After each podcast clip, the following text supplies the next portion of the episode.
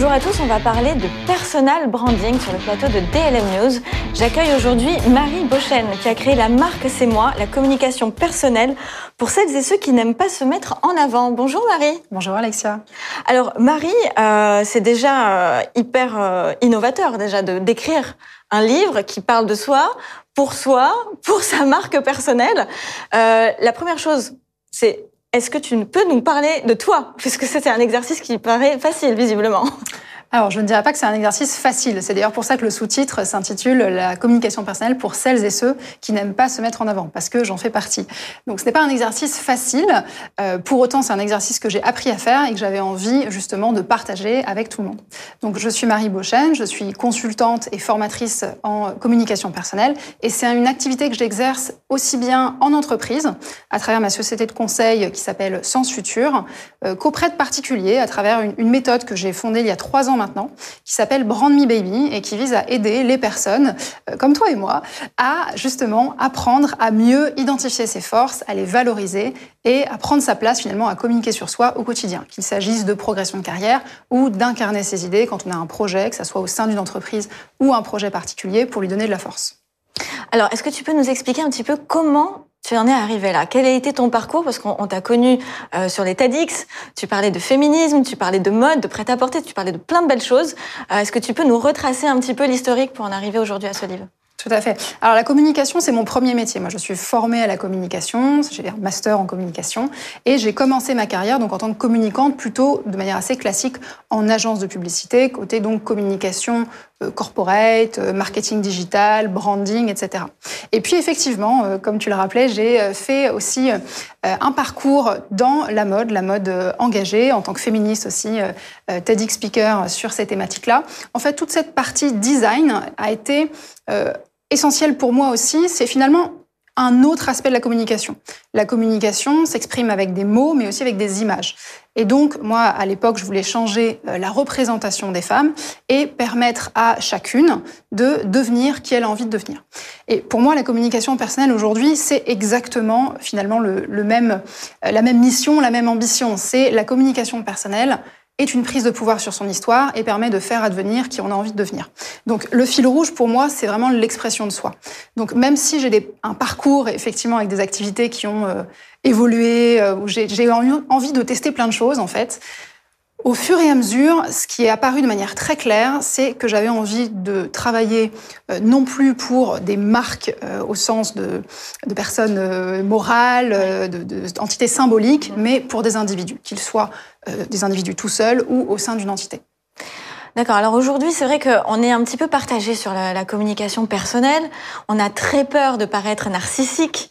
Euh, est-ce que c'est vrai ça? Est-ce qu'on est, vraiment narcissique quand on parle de soi? Ou peut-être qu'il y a différentes façons de parler de soi aussi. Hein peut-être tu peux nous éclairer un peu plus sur ce sujet. Oui, tout à fait. Bah, D'ailleurs, c'est voilà, l'introduction du livre commence par ça parce que c'est ce que j'entends tous les jours euh, en formation, en entreprise, en accompagnement individuel, c'est mais j'ai peur de paraître narcissique en parlant de moi faut bien euh, quand même prendre un petit peu de recul sur la communication personnelle. La communication personnelle, c'est pas uniquement parler de soi, c'est aussi mettre de soi dans sa communication. Donc amener sa personnalité dans le message, incarner ses idées, incarner son projet. Et ça, c'est quelque chose qui manque terriblement. Donc je suis bien consciente qu'aujourd'hui, le personal branding, euh, c'est presque devenu un buzzword au fil des dernières années. Il y a trois ans, on me disait personal branding, mais de quoi tu parles? Et là, effectivement, ça prend beaucoup d'ampleur. Euh, c'est un champ d'action euh, très varié. Moi, je pense que c'est indispensable de se rappeler que c'est la, la responsabilité de chacun de se rendre justice. Et en fait, prendre le pouvoir sur son histoire, mettre de soi dans sa communication, c'est aussi un mode d'accomplissement de soi. Alors ça fait très euh, euh psychologique. Non, non, mais c'est vrai, c'est très, puissant ce que tu dis. Mais alors, pas tout le monde a cette euh, vision de, de ce personal branding. Moi, par exemple, quand je reçois des dirigeants, euh, ou, par exemple le service communication, euh, on a des, des, petits entretiens avant, le dirigeant souvent me dit, oh là là, mais moi je veux être le dirigeant dans l'ombre.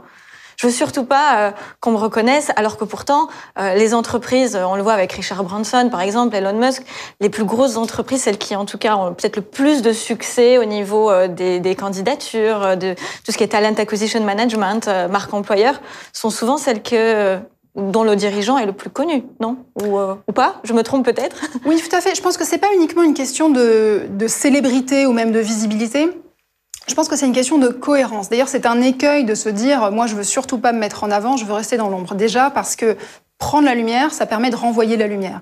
Donc quand on prend la lumière, ça permet justement de valoriser ses équipes, ses projets, ses idées, et donc d'avoir un impact sur le monde dans lequel on vit et sur la société, a fortiori, pour laquelle on travaille.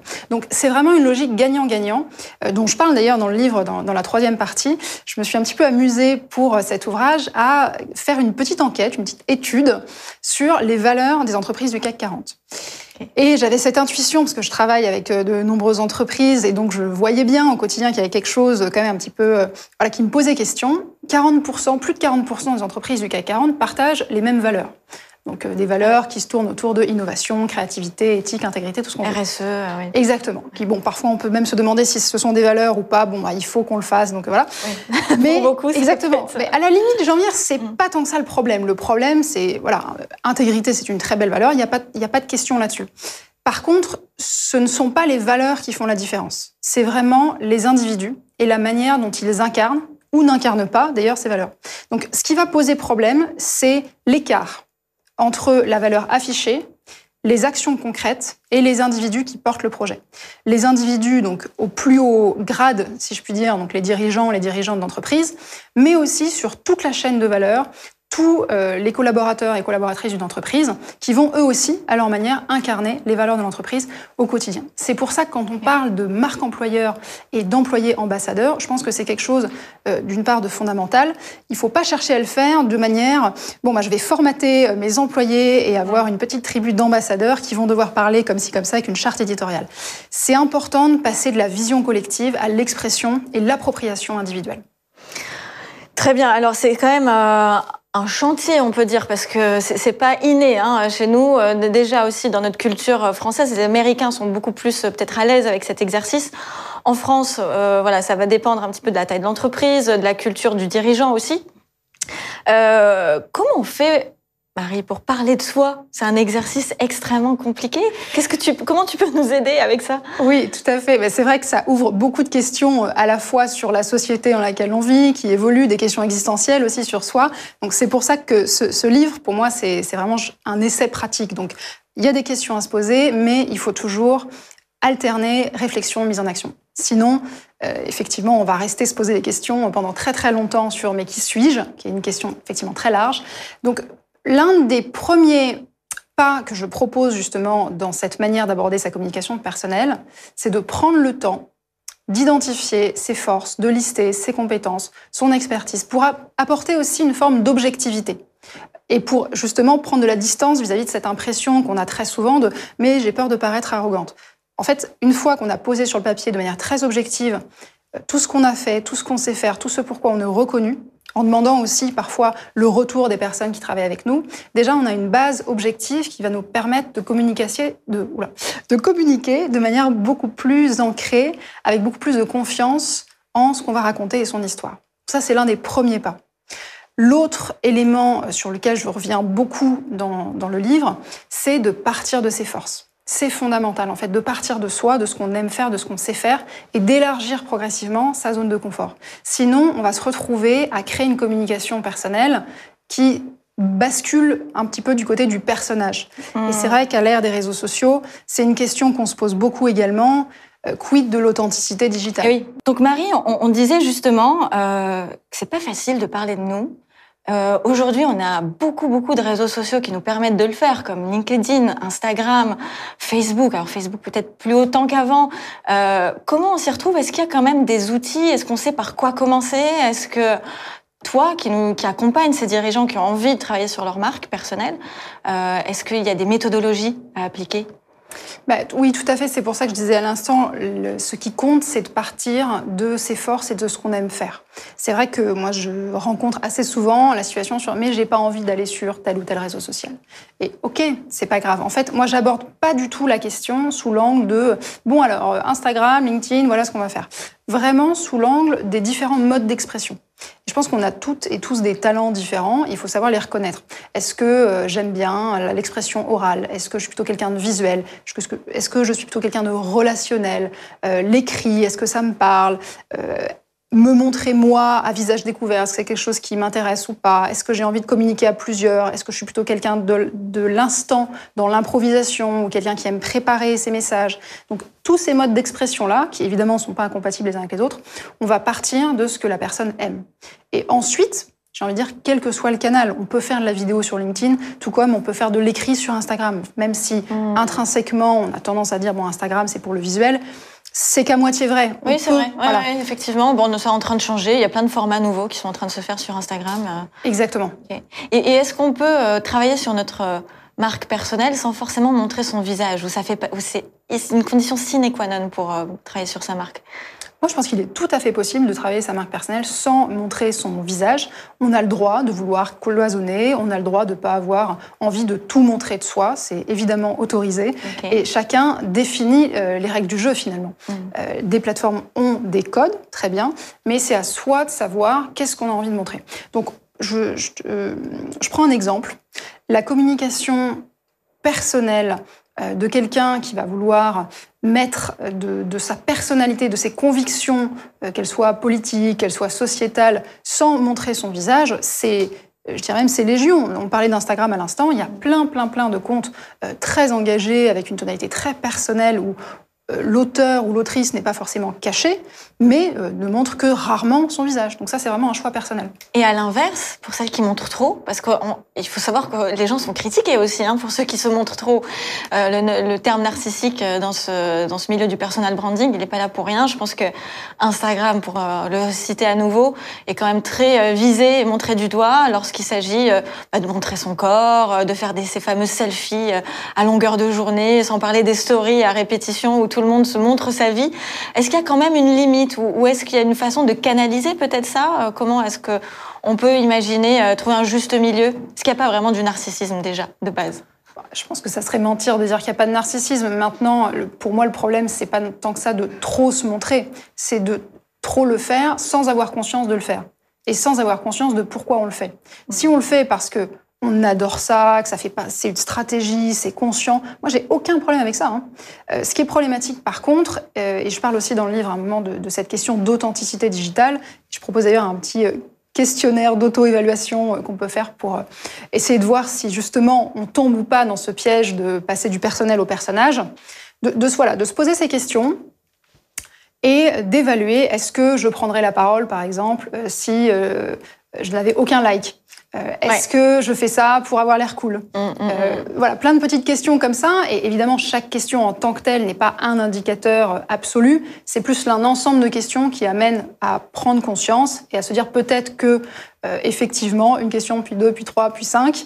Ah oui, peut-être que voilà, il y a quelque chose à regarder à l'intérieur de moi-même avant de continuer à poster trop, même si le trop dans l'absolu, je, le trouve je ne trouve pas forcément juste parce qu'il peut y avoir des communications, très fortes, très impactantes, qui sont basées sur la répétition, qui sont basées sur le buzz, et aussi parce qu'on peut passer de euh, communicant du dimanche, j'ai envie de dire, à créateur, créatrice de contenu. Ça devient un métier aussi pour certaines personnes. C'est vrai, c'est devenu des nouvelles vocations pour, euh, pour beaucoup d'entre elles. Tu nous disais au début de cette interview que tu n'as pas toujours été comme ça, que ça a été euh, difficile pour toi au début de parler de toi. où est-ce que tu en es aujourd'hui par rapport à ça et qu'est-ce qui a fait ce déclic? C'est une très bonne question. Je ne sais pas si je dirais aujourd'hui, euh, ah, je suis parfaitement 100% à l'aise avec le fait de parler de moi et de mettre de moi dans la communication. Ça reste, euh, je pense qu'on ne déconstruit pas du jour au lendemain une éducation, on ne déconstruit pas euh, du jour au lendemain des pensées limitantes aussi qu'on a pu avoir pendant un certain temps. J'ai jamais été mal à l'aise avec la communication en général, je tiens quand même à le préciser. Mhm. je suis quand même communicante, c'est mon métier. oui, ça s'entend et ça se voit quand même. Hein. Porter... Porter des idées, ça n'a jamais été le problème. Par contre, c'est vrai que mettre de moi dans ma communication et parler davantage de moi de manière libre, ouverte, sans euh, parfois basculer dans j'en fais trop euh, ou pas assez, et en même temps ça me terrorise de le faire, ça a été un chemin assez progressif. C'est pour ça que quand je disais, je suis passée par les différentes euh, facettes de la communication, que ça soit l'écrit, moi je suis quelqu'un avant tout de, l'écrit. C'est quelque chose que j'ai toujours aimé et je suis très contente aujourd'hui que ça aboutisse à travers un livre, mais je suis aussi passée par voilà, cette facette de, design, euh, d'image que j'avais besoin d'explorer également. Et puis il y a eu quand même, il faut le dire, tu le rappelais euh, au début de, cette interview, que j'ai fait euh, un et puis deux, trois TEDx et des prises de parole sur la question de, de l'égalité, de la question du féminisme. Et c'est un moment où euh, j'ai été amenée à parler de moi de manière très sincère. Et effectivement, quand on se retrouve à parler euh, devant une salle de 2000 personnes, bon bah, on est bien obligé de. oui, et puis tu t'es dévoilé quand même. Hein, C'était courageux hein, de faire cet exercice-là. Euh, c'était voilà, c'était à la fois touchant, émouvant de voir à quel point voilà tu tu, tu donnais tout de toi. Hein. Tu as, vraiment su nous captiver grâce à ton histoire personnelle. Donc ça, c'est un bel exemple, en tout cas, pour ceux qui, qui, qui, douteraient de l'efficacité. je trouve que c'est un, une très belle success stories. Euh, pour, pour les personnes qui hésitent encore à acheter ce livre, euh, on pourrait peut-être leur expliquer qu'est-ce qu'elles vont apprendre, comment, euh, qu'est-ce qu'elles vont mettre en pratique après l'avoir lu, qu'est-ce qui va se passer en fait dans chaque personne? Ce que j'aimerais, en tout cas pour chaque personne, et la raison pour laquelle j'ai écrit ce livre, c'est de, de, créer un déclic sur la communication personnelle, la prise de conscience qu'on a tous une marque personnelle. Par contre, il faut savoir l'identifier, la valoriser, la nourrir au quotidien. Donc il y a une partie vraiment prise de conscience sur toutes les implications autour du fait de parler de soi, quel est le lien entre le personal branding et la notion de confiance? Quel est le lien entre la communication personnelle et le fait de vendre, justement, et mieux se vendre? Pour créer son histoire aussi, je pense qu'aujourd'hui, on est de plus en plus nombreux et nombreuses à être entrepreneurs de nos vies. Mmh. Et mine de rien, la communication personnelle fait partie des leviers pour y accéder. De manière très concrète, en sortant de ce livre, je pense que tout le monde peut avoir accès à une méthode et des exercices relativement simples pour identifier ses forces, pour construire une stratégie marketing personnelle qui euh, lui ressemble, parce que le but n'est pas de vous dire ah sur tel réseau pour arriver à déjouer l'algorithme, voici comment il faut faire. Je pense que c'est pas le sujet. Par ailleurs, les réseaux sociaux évoluent tous les mois, si ce n'est tous les jours. Oui, en plus c'est dur à suivre. Hein. Il faudrait. Euh, voilà, c'est important de se tenir au courant, mais euh, fondamentalement, il y a une méthode qui ne changera pas, c'est de savoir raconter son histoire, de l'exprimer au quotidien auprès des bonnes personnes en fonction de son objectif, avoir une communication finalement adaptée à soi. Hmm. Pas une communication pour les autres, mais pour ce qu'on cherche à obtenir. Et donc ça, c'est ce qu'on va obtenir nous en lisant le bouquin, c'est effectivement de se dire, tiens, maintenant, j'ose euh, je prends ma vie en main, je prends mon, image, mon moi, et, euh, et j'ose parler de moi et de mon histoire parce que c'est vrai que c'est toujours plus rassurant, euh, plus inspirant de voir des personnes qui racontent euh, leur histoire et que ce soit dans le milieu très corporate comme autre d'ailleurs. Hein. on parle beaucoup de, on a parlé des grandes entreprises, mais en fait ça, ça s'adresse vraiment à tout le monde, même les, les petits auto-entrepreneurs euh, qui se lancent, ils ont tout intérêt, j'ai envie de dire, à raconter leur histoire. Est-ce qu'on a un dernier conseil à donner à nos auditeurs? Sur leur marque, leur personal branding, sur peut-être ceux qui ont encore cette petite trouille au ventre qui se disent oh là là mais non je vais allez j'ai pas encore envie de, de saouler avec mon histoire. Parce qu'on a souvent l'impression de voilà de peut-être de se dire mais pourquoi ma vie elle est peut-être pas intéressante au final? Hmm. C'est intéressant ce que tu dis.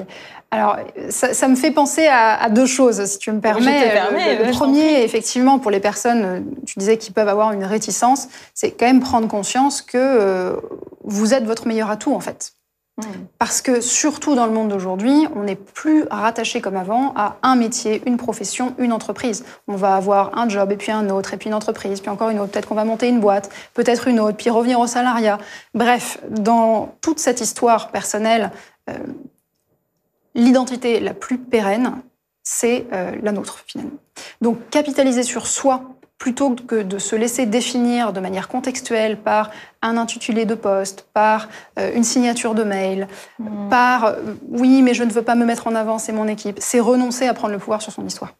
Donc finalement, je pense que c'est cette prise de conscience qui peut aussi aider à, à se dire je saute le pas, et oui, je fais ce petit pas, parce que c'est pas un saut de géant non plus. Hein. On peut le faire avec mmh. des petites choses très simples au quotidien, mais je vais prendre mon histoire en main.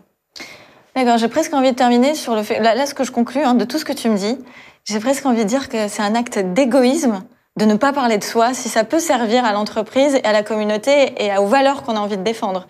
Parce qu'au final, euh, parler de soi, si ça peut être un, un super vecteur, pourquoi s'en priver? Pourquoi euh, se gâcher ce, plaisir euh, et, ce super outil qui finalement euh, peut servir à, beaucoup de causes. Exactement. Et d'ailleurs, ça me fait penser à ce que tu disais tout à l'heure sur cette vision du narcissisme. Je pense qu'il y a beaucoup de jalousie aussi dedans quand on dit ah mais cette personne elle se montre trop, quelle est la part finalement de jalousie en soi? Et je pense que se donner l'autorisation, se rendre justice à soi-même, c'est aussi donner l'autorisation aux autres de le faire et donc de sortir de cette jalousie mal placée euh, qu'on peut avoir parfois vis-à-vis de certaines personnes. Ça fera l'objet d'un autre podcast, le sujet de la jalousie. Très bien, merci beaucoup Marie Bochen. Donc, euh, édition Duno, la marque c'est moi, la communication personnelle pour celles et ceux qui n'aiment pas se mettre en avant. Je suis persuadée qu'à la fin de ce livre, vous allez adorer vous mettre en avant et que vous allez voir tous les bénéfices de cette euh, nouvelle action dans votre vie. Merci encore Marie. Merci Alexia. Merci à tous sur le podcast de DLM News. Je vous dis à très bientôt.